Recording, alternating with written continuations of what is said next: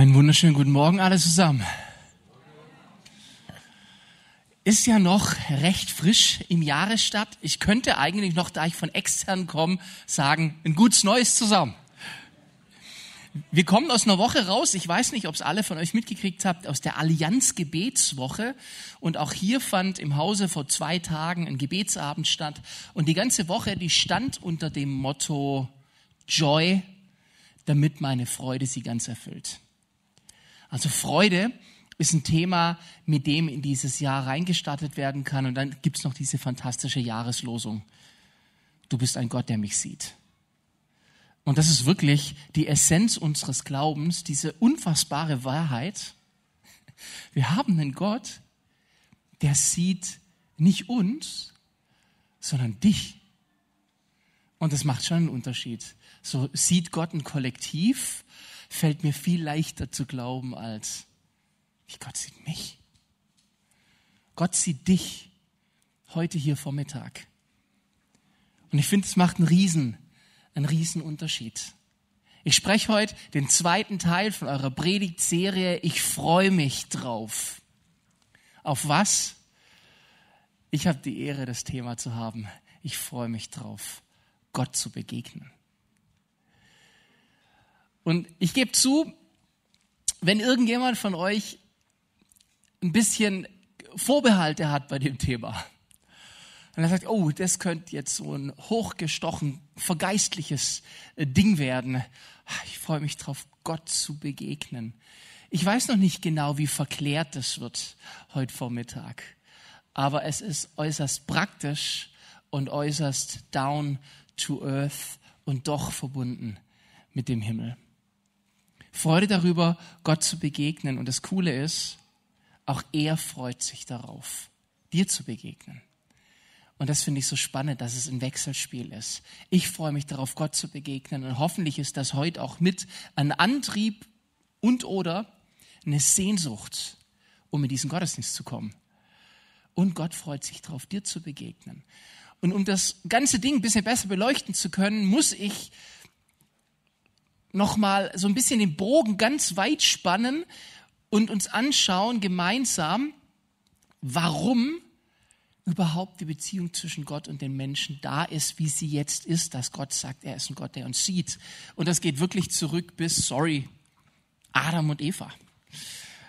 Die Schöpfung. Die Frage ist, warum hat Gott den Menschen geschaffen?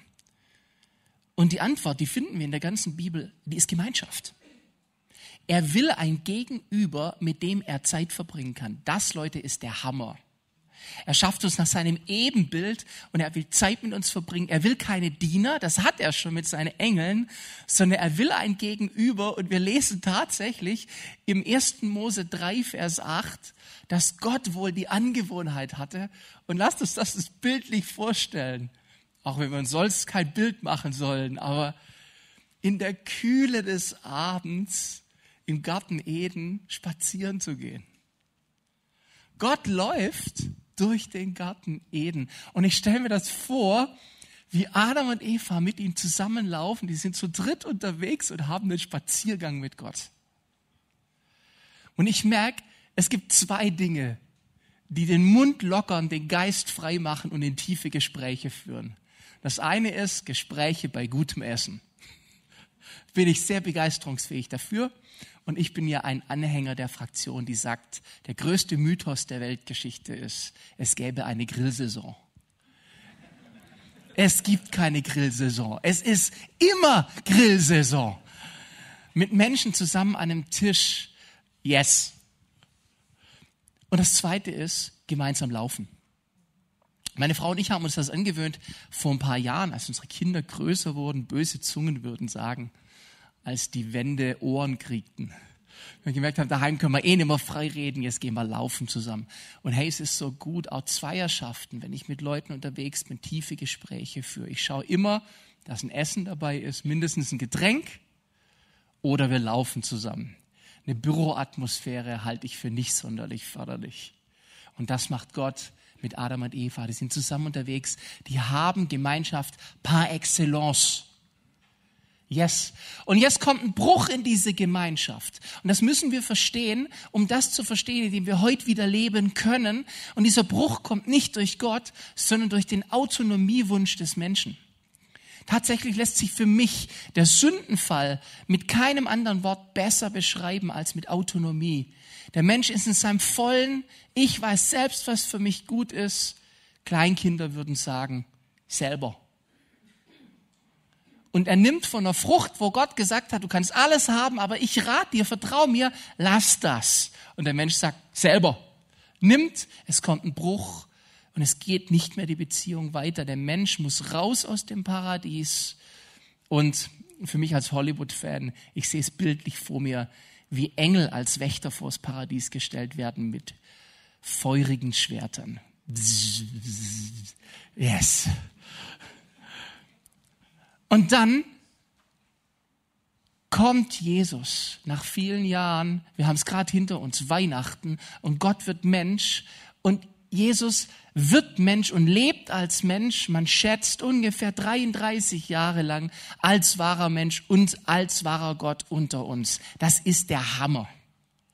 Er erlebt, was wir erleben. Er erlebt Freude und Leid und Trauer. Er struggelt. Er ist Unternehmer. Wahrscheinlich ist er mit seinem Ziehvater Josef als Handwerker unterwegs. Zimmermann früher ist er das, was man heute als einen Bauunternehmer sehen würde. Das heißt, er hat nicht nur ein bisschen Holz gezimmert, sondern der hat richtig Häuser gebaut. Und irgendwann stirbt Josef. Wahrscheinlich hat Jesus dann den Betrieb übernommen. Der hat richtig Struggle gehabt der weiß, wie es ist zu arbeiten, abhängig zu sein von Einkommen. Und das ist so wichtig, dass wir das wissen. Und dann, ich spoiler jetzt ein bisschen, der Ostern ist noch ein bisschen hin, bis dahin habt ihr das schon wieder, nein, habt ihr nicht vergessen, aber Jesus stirbt am Kreuz für unsere Sünden. Wir haben es gerade gesungen, durch sein Blut sind wir frei. Und an Ostern steht er wieder auf von den Toten und besiegt den Tod. Und wir lesen an dieser Stelle, wo Jesus stirbt, dass der, der, der Vorhang, der im Tempel alles zertrennt, von oben nach unten reißt und der Zugang ist wieder frei. So, warum sage ich das? Weil an diesem Punkt das wieder frei ist, dass wir Gemeinschaft mit Gott haben können. Das ist der Knackpunkt. Das ist das Evangelium. Und jetzt ist die Frage, kommen wir in Gemeinschaft mit Gott? Und hier sind wir gefragt. Das Thema heute ist, ich freue mich daran, Gott zu begegnen, aber um in eine Begegnung zu kommen, muss ich mich in die Begegnung bewegen. Und das ist die Frage, ob wir das tun. Und ich kann jetzt über euch nicht viel sagen, aber über mich schon. Und ich weiß, wie schwerfällig ich manchmal sein kann, was Bewegung angeht.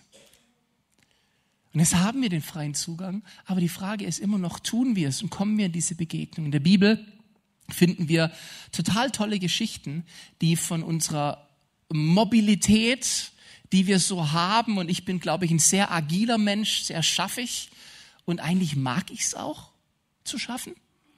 So, ich liebe meinen Beruf und ich liebe das auch, aber wisst ihr sogar, wenn du predigst, kannst du so viel predigen und so beschäftigt sein, dass du währenddessen gar keine Gemeinschaft mit Gott hast. Und es gibt Pastoren, Leute, da müsst ihr auch als Gemeinde übrigens ein Auge mit drauf haben. Wacht über eure Pastoren mit großer Liebe, dass eure Pastoren keine Pastoren sind, die nur dann eine Bibel in die Hand nehmen, wenn sie eine Predigt vorbereiten, sondern die auch sonst Gemeinschaft mit Gott haben. Eure Worshipper, ich sag's mal ganz provokant, vertraue keinem Worshipper, der nicht auch unter der Woche aus seinem Herzgrund raus Gott anbetet. Wenn jemand das nur sonntags tut an seinem Instrument, dann ist das Musik machen. Das ist was anderes als anbeten. Also da stehen wir in der Gefahr und stehen in der Selbstverantwortung, wo kommen wir aus dem Rödelmodus raus und finden in die Gemeinschaft mit Gott? Und ganz berühmte Geschichte in der Bibel finden wir in Lukas 10 ab Vers 38. Das ist die Geschichte von Maria und Martha. Die habt ihr sicher schon gehört. Jesus kommt zu denen, ist bei denen zu Besuch und Jesus erzählt. Und das muss eine magische Anziehung gehabt haben. Weiß nicht, ob ihr das kennt, wenn Gäste kommen und ihr freut euch, dass die kommen, habt die vielleicht schon lange nicht gesehen, das sind gute Freunde. Und in der Küche ist noch viel zu tun. Und ich kenne das, einer von uns beiden, meine Frau oder ich, muss, wenn Essen vorbereitet wird, dann zur Tür und der andere muss in der Küche das letzte Ding noch machen. Und wir hatten das jetzt vor kurzem an Silvester, Freunde kamen, meine Frau ging zur Tür und ich war noch in der Küche voll beschäftigt. Ich dachte, nein! Dieser, dieser erste Moment, wo sie, und yes, und dieses Hallo im Flur und diese Freude, ich verpasse diesen Moment, weil ich in der Küche schaffe. Aber ich will auch guter Gastgeber sein. Und ich habe plötzlich diesen, dieses Ringen in mir.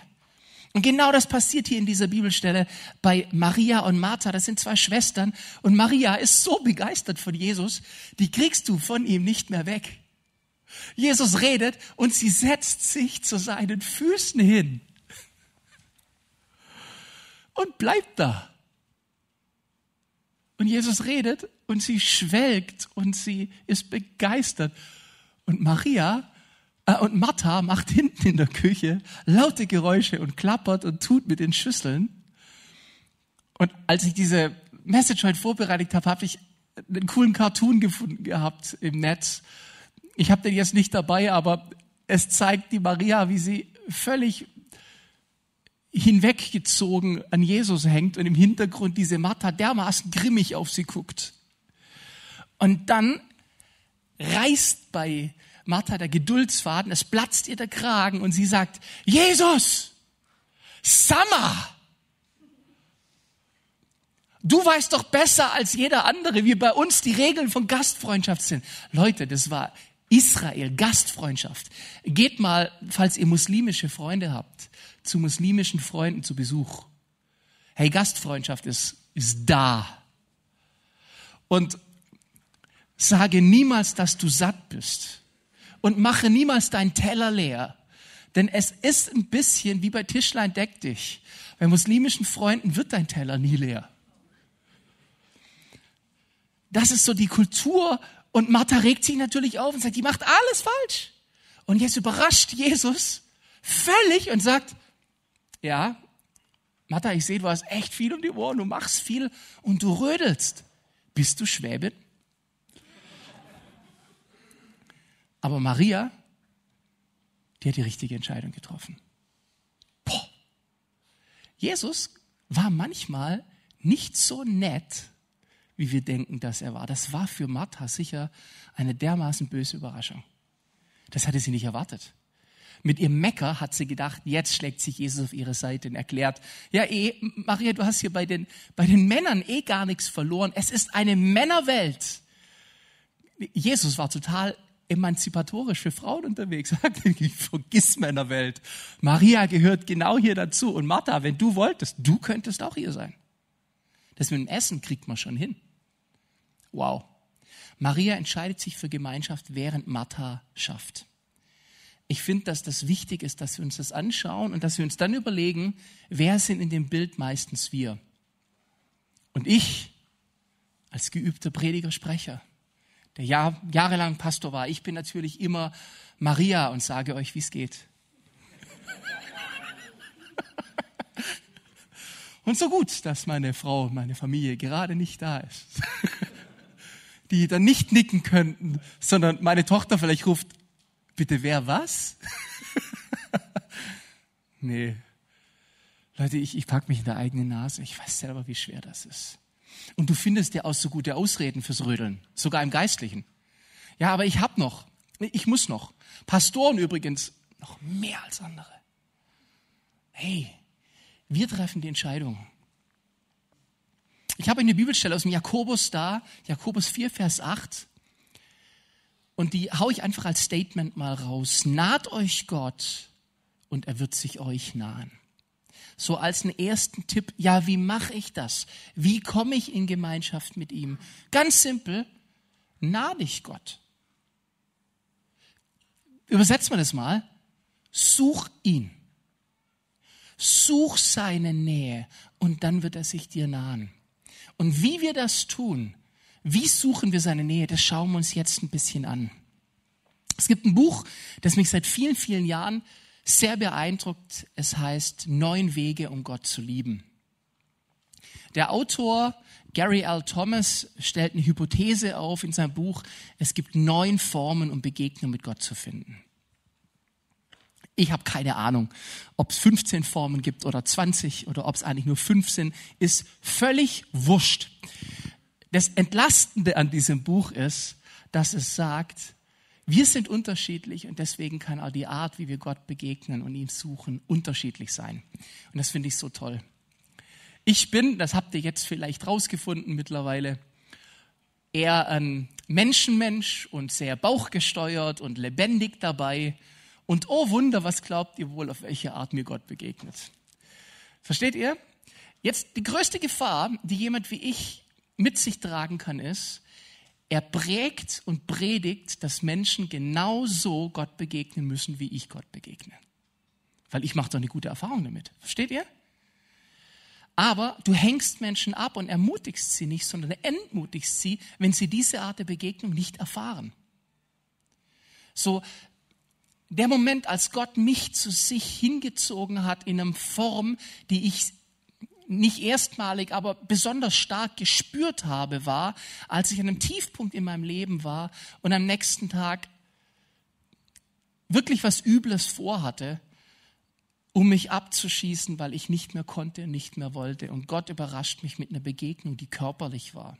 Ich sitze in einer Anbetungszeit und plötzlich kommt mein ganzer Körper unter Strom. Es fühlt sich an, als würde es mir heiß und kalt, gleichzeitig Gänsehaut am ganzen Körper. Und ich habe körperlich gespürt, Gott kommt in den Raum und nimmt mich in den Arm. Super, diese Geschichte.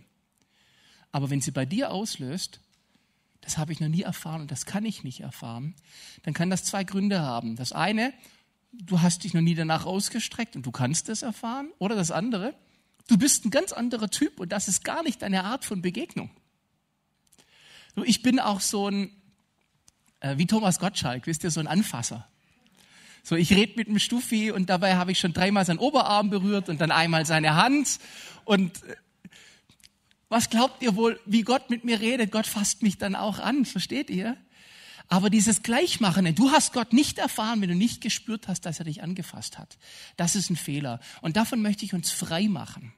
Ich saß mal in einer Veranstaltung bei uns in der Gemeinde und vor mir saß ein langjähriger Leiter meiner Gemeinde, vor der ich große Achtung hatte. Und ich erzählte, ich war damals noch sehr, sehr jung, ganz junger Pastor und erzählte begeistert von Gott und wie man ihn erlebt und in der Anbetung und, und körperlich und wie es mich im, im Viereck in der Gegend umeinander fetzt, wenn der Geist Gottes kommt. Und er schaut mich an, ist tief enttäuscht und sagt, ich glaube, ich habe Gott noch nie erfahren, ich habe das noch nie erlebt. Und mir ist so bewusst geworden, was ich gerade angerichtet habe. Weil dieser Mann eindeutig Begegnung mit Gott hat. Aber sie ist anders.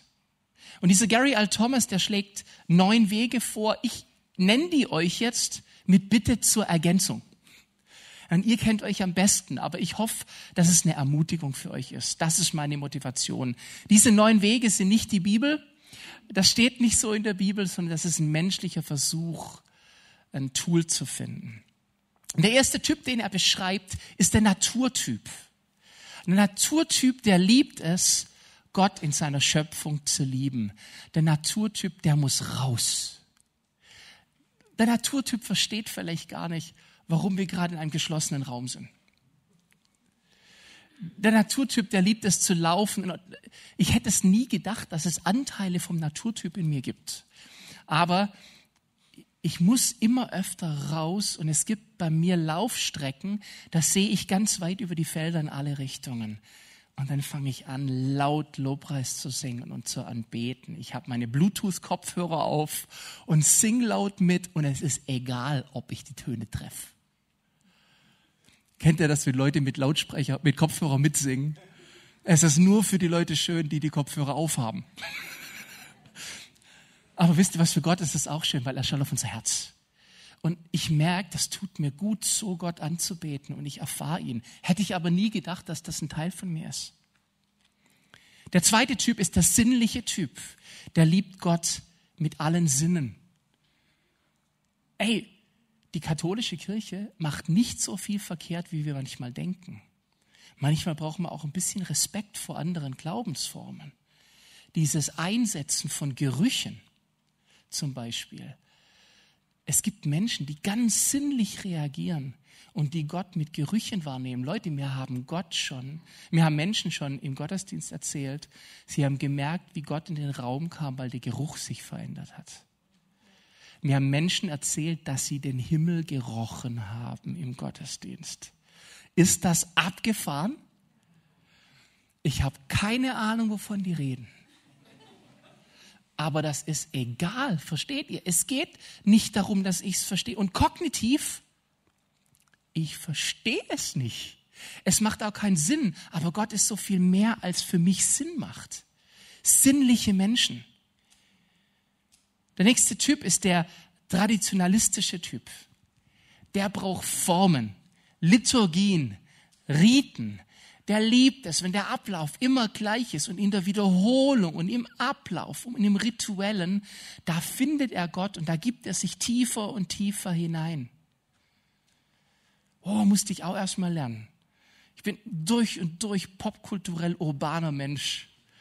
Und für mich ist da der Moment und da der nächste Moment. Ich bin initiativ und ehrlich, für meine Frau und mich war klar, wenn wir verheiratet sind, wir brauchen auch keinen Weihnachtsbaum mehr.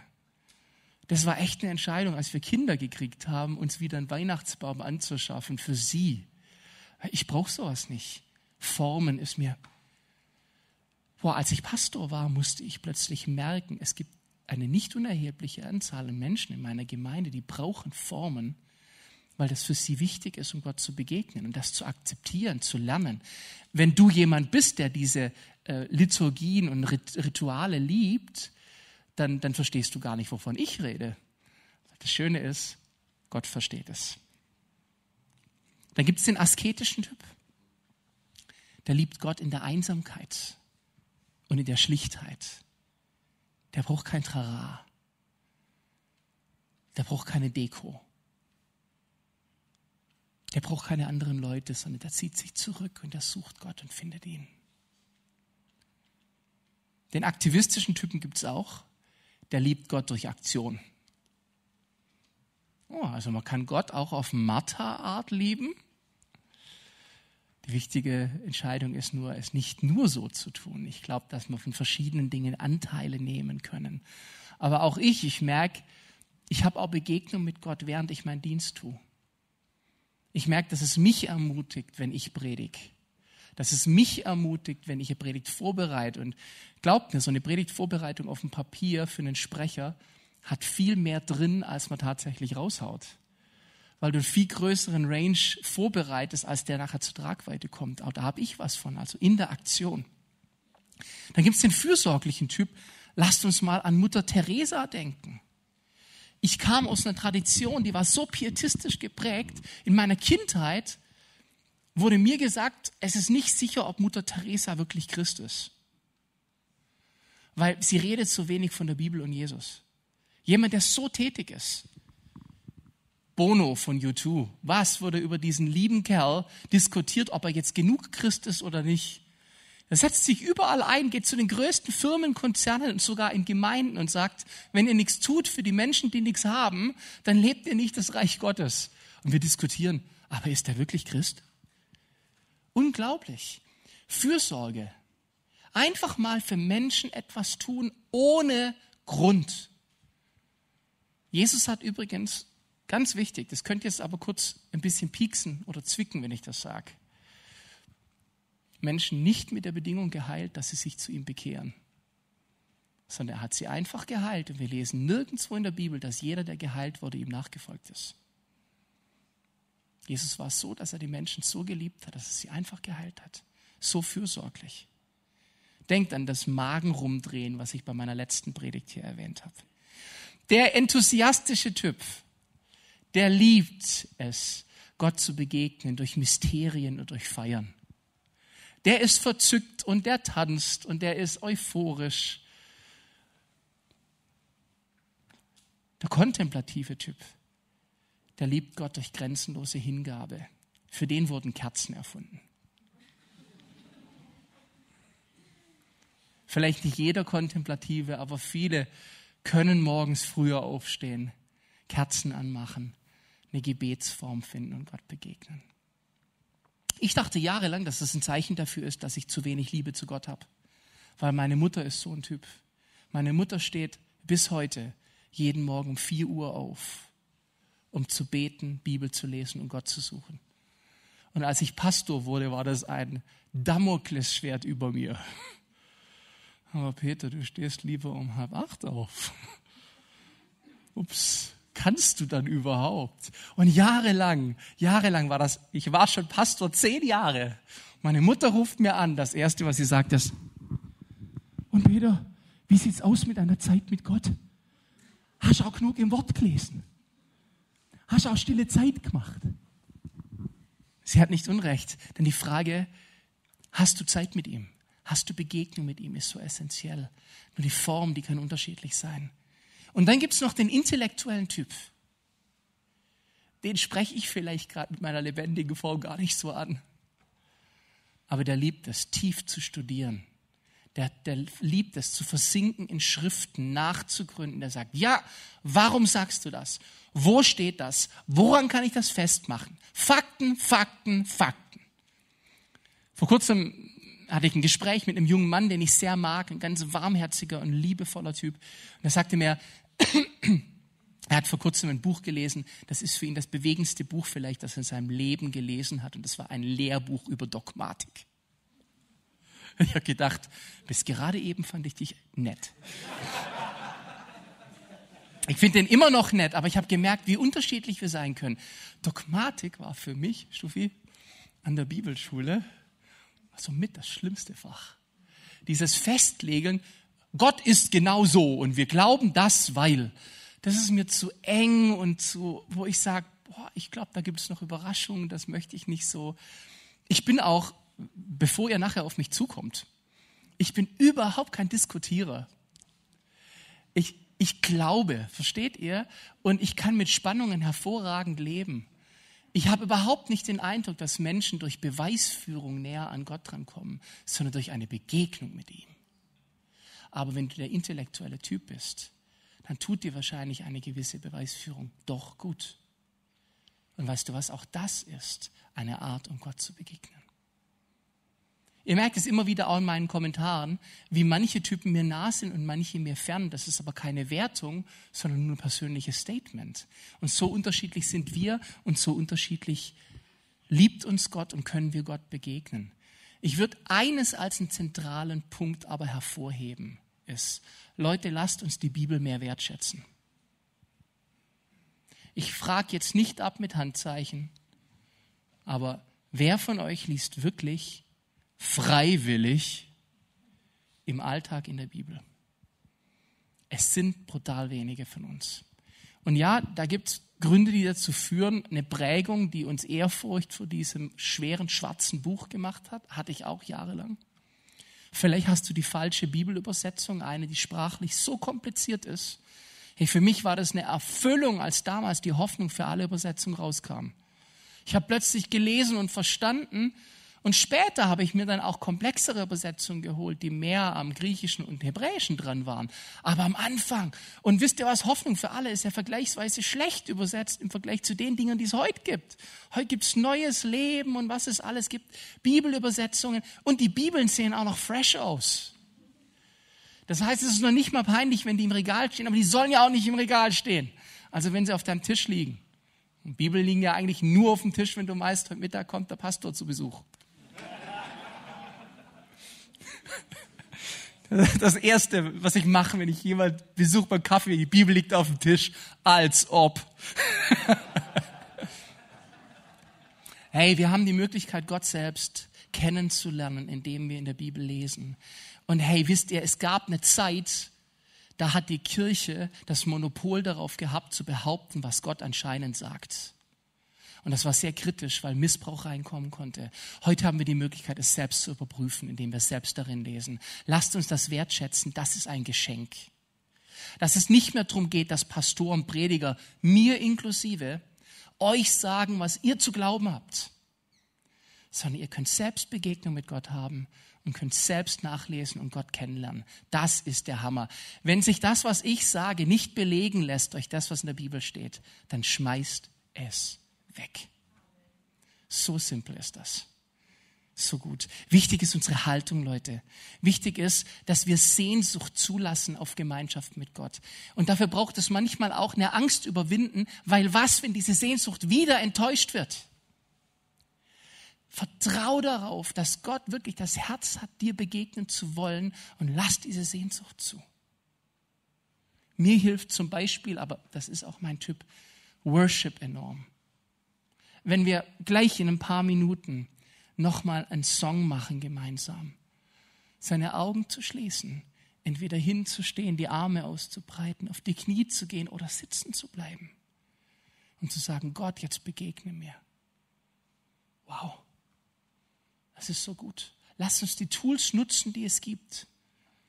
Ich habe eine super ermutigende Bibelstelle aus dem Jeremia und äh, ihr Worshipper könnt gern schon nach vorne kommen. Denn ich kenne ja die Gedanken, die ich über euch denke, spricht der Herr. Gedanken des Friedens und nicht zum Unheil, um euch Zukunft und Hoffnung zu gewähren. Ruft ihr mich an, geht ihr hin und betet zu mir, dann werde ich euch hören. Und sucht ihr mich, so werdet ihr mich finden. Ja, fragt ihr mit eurem ganzen Herzen nach mir, so werde ich mich von euch finden lassen, spricht der Herr. Jeremia 29 ab Vers 11. Ich möchte sie nochmal vorlesen und ich lade dich ein, mach mal deine Augen zu. Ich lese den Text jetzt bewusst sehr langsam und lass dir mal auf der Zunge zergehen und in dein Herz fallen und in deinen Geist, was hier für ein Liebesangebot Gottes drin steckt.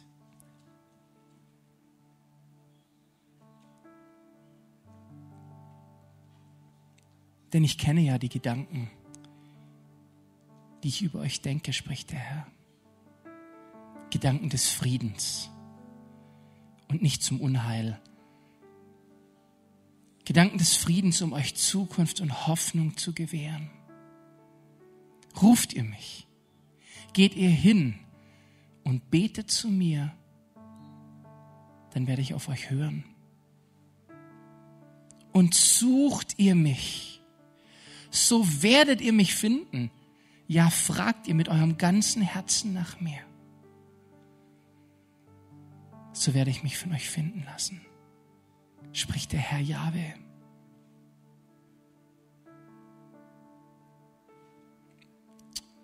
Oh, danke, Papa, dass du ein guter Gott bist, der sich nach Begegnung mit uns sehnt, nach dem Wiederherstellen des Urzustandes. Danke, Papa, dass du der Gott bist, der uns sieht, der jeden Einzelnen hier kennt und der auch weiß, welche Form der Begegnung nötig ist. Und ich bitte dich, komm, Heiliger Geist, und streck du jetzt aus und schenk uns heute, jetzt, heute an diesem Tag, echte Begegnung mit dir, dem lebendigen Gott. Und ich weiß, dass dieses Gebet nicht verhallt, denn du bist hier. Und Herr, wir glauben an dich, ein Gott, der Wunder tut und auf wundersame Art und Weise begegnet. Und dich, der du hier sitzt, ich lade dich ein und ich spreche dir nochmal zu, Gott ist der Gott, der dich sieht, jetzt hier sitzend in diesem Moment. Und ich spreche dir zu, das, was aus dieser Bibelstelle Jeremia kommt, ruft ihr mich an, geht ihr hin und betet zu mir. Wenn du jetzt zu ihm betest, er wird dich hören. Und sucht ihr mich, so werdet ihr mich finden. Ja, fragt ihr mit eurem ganzen Herzen nach mir so werde ich mich von euch finden lassen. Ich ermutige dich, such nach Begegnung mit dem himmlischen Papa. Und das nicht nur sonntags. Es reicht nicht nur sonntags. Wir brauchen diese Quelle der Gemeinschaft mit ihm an jedem Tag. Und komm, Geist Gottes, zieh uns zum Vater. Komm, zieh uns in diese Momente bei ihm. Danke, Papa. Komm, Heiliger Geist, wie du. Komm, Geist Gottes, wie du. Ich spreche Segen aus über euch im Namen Jesu. Die Kraft aus der Höhe und seine Liebe. Friede sei mit dir.